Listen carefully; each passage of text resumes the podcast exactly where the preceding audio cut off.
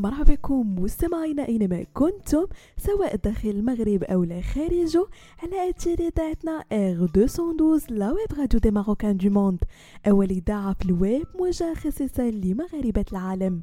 فقرة Hacks Week مستمعينا كرفقكم في مجموعة من les اللي يقدروا يبدلوا حياتكم اليومية. فصل الشتاء مستمعينا كتزاد فرص انتشار الفيروسات في المنزل بسبب عدة عوامل كتشارك في خلق بيئة ملائمة لهذه الكائنات الدقيقة. وكيرجع هذا الشيء لمجموعة من الأسباب اللي كتأدي لزيادة تكاثرها أبرزها نقص التهوية وازدياد الرطوبة وتقلبات درجة الحرارة.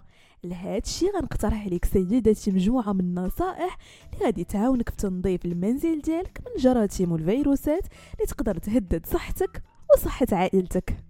أول خطوة تقدري تقومي بها هي تعقيم المنزل من فينة لأخرى. ملي كنتكلم على التعقيم فكنقصد به استخدام محاليل تبييض قوية ومواد كيميائية خاصة بالتعقيم حسب مراكز السيطرة على الأمراض والوقاية منها CDC بحيث يمكن هذه العملية أنها تساعد في التخلص من غالبية الجراثيم على الأسطح والأشياء.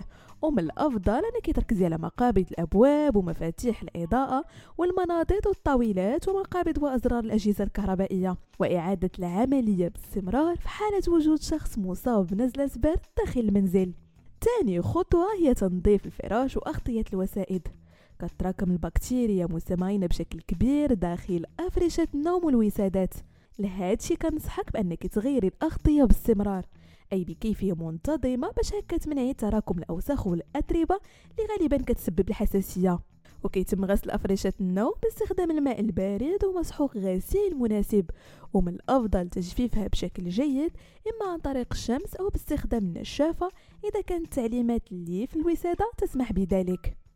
ثالثا التحكم في مستوى الرطوبة. التحكم في رطوبة المنزل كي تعتبر أمر مهم للحفاظ على بيئة صحية ومريحة. يمكن أن يلعب دور في تقليل انتشار الأمراض وتحسين جودة الهواء في فصل الشتاء. ذلك عن طريق استخدام مرطبات الهواء لزيادة الرطوبة في المنزل خاصة إذا كان الهواء جاف.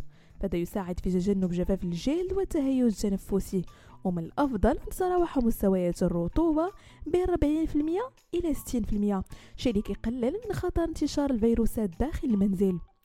وأخيرا مستمعين تنظيف مدخل المنزل باستمرار.